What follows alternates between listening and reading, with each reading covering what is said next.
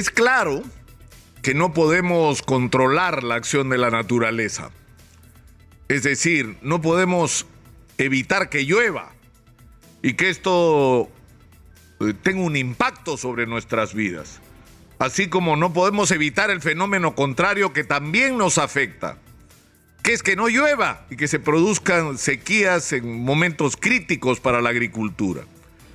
Lo que sí podemos hacer es prepararnos para lo que la naturaleza nos depare, sobre todo en un contexto donde estamos hablando de un cambio climático, de donde hace más de 40 años, el 82, tuvimos un fenómeno del niño que encendió todas las alertas sobre lo que nos podía esperar en el futuro. Y se introdujo de una manera clara en el país la necesidad de tener una estrategia integrada que contemple la gestión de riesgo, es decir, que todo lo que se haga tenía que tomar en cuenta que en determinado momento íbamos a enfrentar lluvias intensas, por un lado, pero también que estamos enfrentados, sobre todo en la zona de la costa central del país, a la eventualidad de terremotos de alta intensidad. Y que por lo tanto el concepto de gestión de riesgo debía ser fundamental en las políticas de Estado. Si vas a hacer una carretera, si vas a hacer un puente, si vas a hacer un desarrollo agrícola, si vas a hacer lo que vayas a hacer, proyectos de vivienda, escuelas, hospitales, tienes que tener en cuenta que en algún momento va a llover y que tienes que tener tus ciudades y tu infraestructura preparada para esas lluvias y que tienes que tener preparada a la población para enfrentar situaciones de esta naturaleza. Y la verdad es que leyes con respecto al tema tenemos.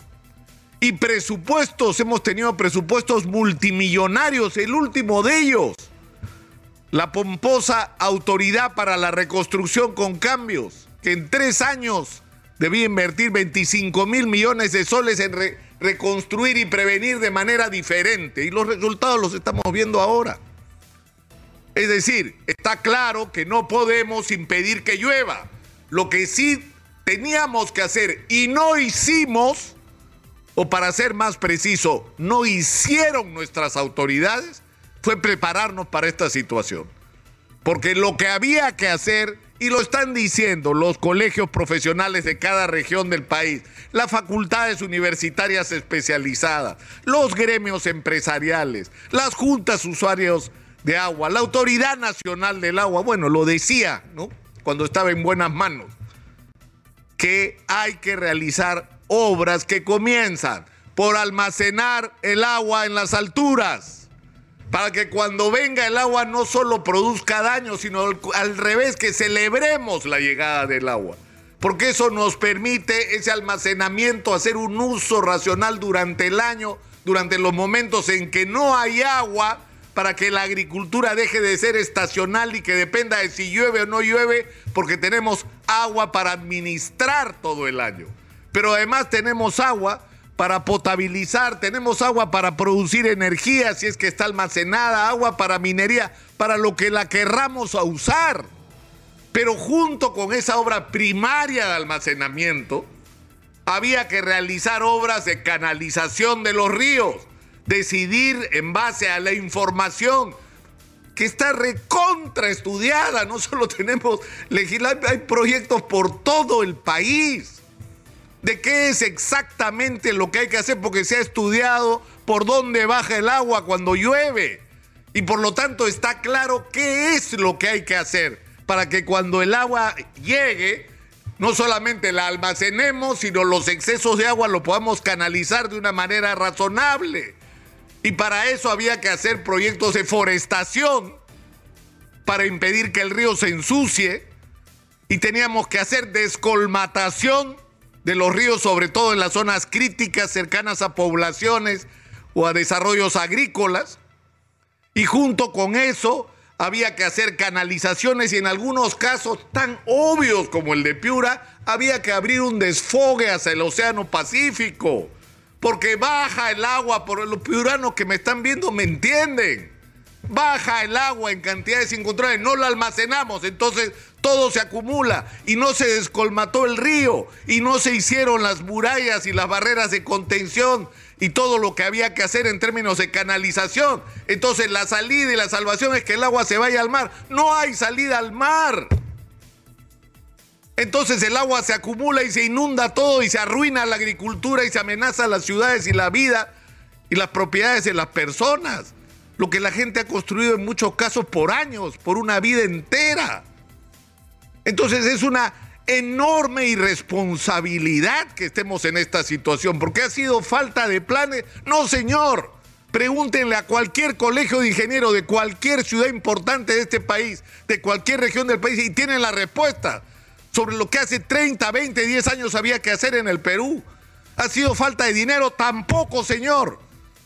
Porque hemos tenido y tenemos muchísimo dinero para invertir de manera razonable. Lo que ha pasado acá es un altísimo grado de ineficiencia, de irresponsabilidad y de corrupción. Porque es mejor negocio hacer obritas de reconstrucción, porque ahí está el billete rápido, el 30% de los adelantos, y la tajada que se comen los funcionarios corruptos, asociados a empresas corruptoras, que hacer lo que había que hacer. Es decir, prevención para que esta reconstrucción no se nos venga abajo como se está viniendo abajo ahora. Porque de qué te vale reconstruir un colegio que fue dañado si en la próxima lluvia de nuevo se te va a colapsar. Entonces, yo creo que el mensaje tiene que ser claro. O sea, no podemos permitir que esto siga pasando. ¿En qué idioma hay que decirlo? La explicación de todos nuestros males no es que no se sepa lo que hay que hacer porque se sabe lo que hay que hacer. No es que no haya dinero para hacerlo porque dinero hay. ¿Qué es lo que está fallando? La clase dirigente, los que toman las decisiones, los que tienen la sartén del manejo presupuestal en la mano, los ineficientes y los corruptos que han tenido a cargo la gestión de este país en todos los niveles, ¿ah? Municipal, regional y nacional, porque acá no se salva nadie. Entonces, no puede haber impunidad. Que, esto es fundamental. Yo daba como ejemplo, y no es una broma. En China lo fusilan. ¿Qué cosa creen? ¿Que te, te pueden dar 25 mil millones de soles para que no nos pase esto y no pasa? Y no pasa nada y nadie es responsable y todos se lavan las manos y miran para el techo. O sea, tenemos que aprender la lección. Y yo creo que la más importante de todas, la más importante de todas, es que los ingenieros sean los que tomen las decisiones, que los técnicos son los que digan lo que hay que hacer y que hay una vigilancia ciudadana sobre el manejo del recurso público para que dejen de robarnos. Eso depende también de nosotros como ciudadanos. Discuten, o sea, montones de leyes para controlar quiénes deben llegar al Congreso, pero ¿quién es el que pone a los delincuentes en las listas? Si no son los propios partidos. ¿O no? ¿Quién pone a estos delincuentes en las listas? Los propios partidos.